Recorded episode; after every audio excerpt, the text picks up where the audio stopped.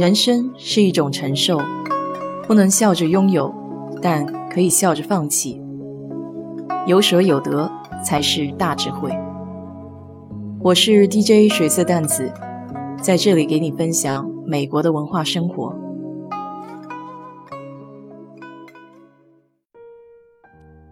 这个礼拜的主题就是给你聊聊家长里短。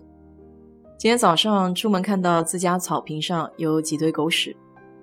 我气不打一处来，这种情况已经持续了好一段时间了。因为邻居家至少有五条狗，每次他还不扔点小玩具，指引小狗往我家草坪上玩耍。上个礼拜出门之前，邻居把我喊住，给了三十块钱，说是因为狗在我家前面方便，算是补偿除草的钱。我当时急着出门，坐在车里面，没有跟他争辩。他将钱扔在我的副驾位置上，现在想来，难不成这是将这种行为合法化？反正给了钱了，就光明正大了。我心想，这可不行，得集思广益一下。于是找谷歌帮忙，上网一搜，原来这种现象在美国还真不少见，很多人都对此深恶痛绝。有的说把狗屎攒起来扔到他家门口。或是院子里，有的说告诉物业管理部门让他们来处理，还有的说整点报警器吓吓小狗。关于物业管理，有位网友直接就否决了。他说自己就在物业管理部门上班，每天这种类似的报告多得很，根本就没办法管。他的建议是最好弄个摄像头拍下这些作为证据，交给警察，他们会处理。但我一想，都是邻居，虽然我和他们完全不熟悉，可能还是个租房子的，但毕竟每天抬头不见低头见，直接弄到警察那里有点僵，所以我最后采用了简单易行的方法，我把狗屎放在袋子里丢在他家门口，本来想给他说一声，但按了门铃没人在家，想着下次见面再强调一下吧。其实休斯顿这个地方有不少专门给爱狗人士遛狗的公园。去遛狗的时候，大部分的人都会带着垃圾袋。狗狗如果方便，主人都会自觉的清理。像上面说的这种不自觉的事情也不少，比如邻居的车子停在你家正门口，我上网查了一下，这样并不违反任何规定，因为街道并不属于任何私人的领地。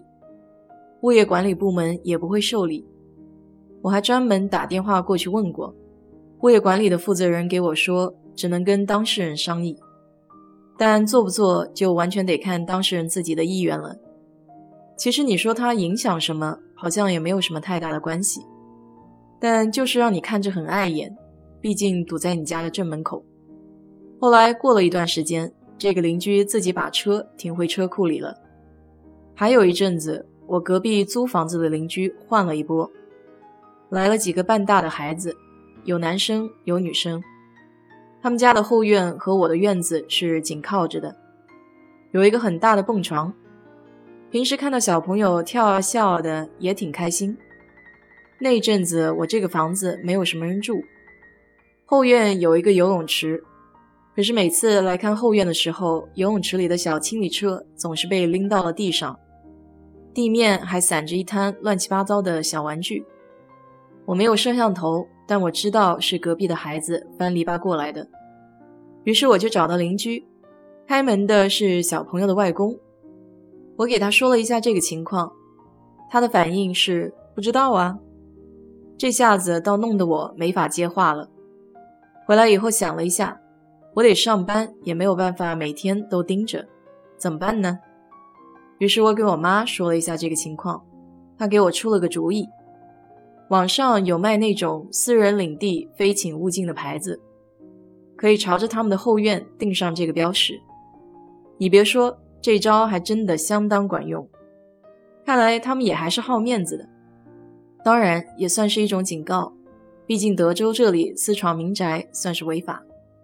其实我自己是这么想的：你如果要用我的泳池，可以给我商量，但是说都不说就自己闯进来，还把里面弄得乱七八糟，这点让我很恼火。当然了，大部分我遇到的邻居还是很和善的。有一个邻居过年过节还会送我一点小点心、小礼物。另外一个在沃尔玛工作的邻居，平常逛超市也会相互打招呼。其实，在哪里人和人相处都差不多，多站在别人的角度想想问题，很多事情就迎刃而解了。就怕遇到一些比较自私自利的人，完全不考虑别人的感受。在这种情况下，就只好以牙还牙了。虽然我很不在行处理这种类型，但也得慢慢学习。好了，这两天给你们不少负面的情绪，希望没让你们心情不愉快。毕竟开心还是很重要的。今天就给你聊到这里。如果你对这期经历感兴趣的话，欢迎在我的评论区留言。谢谢。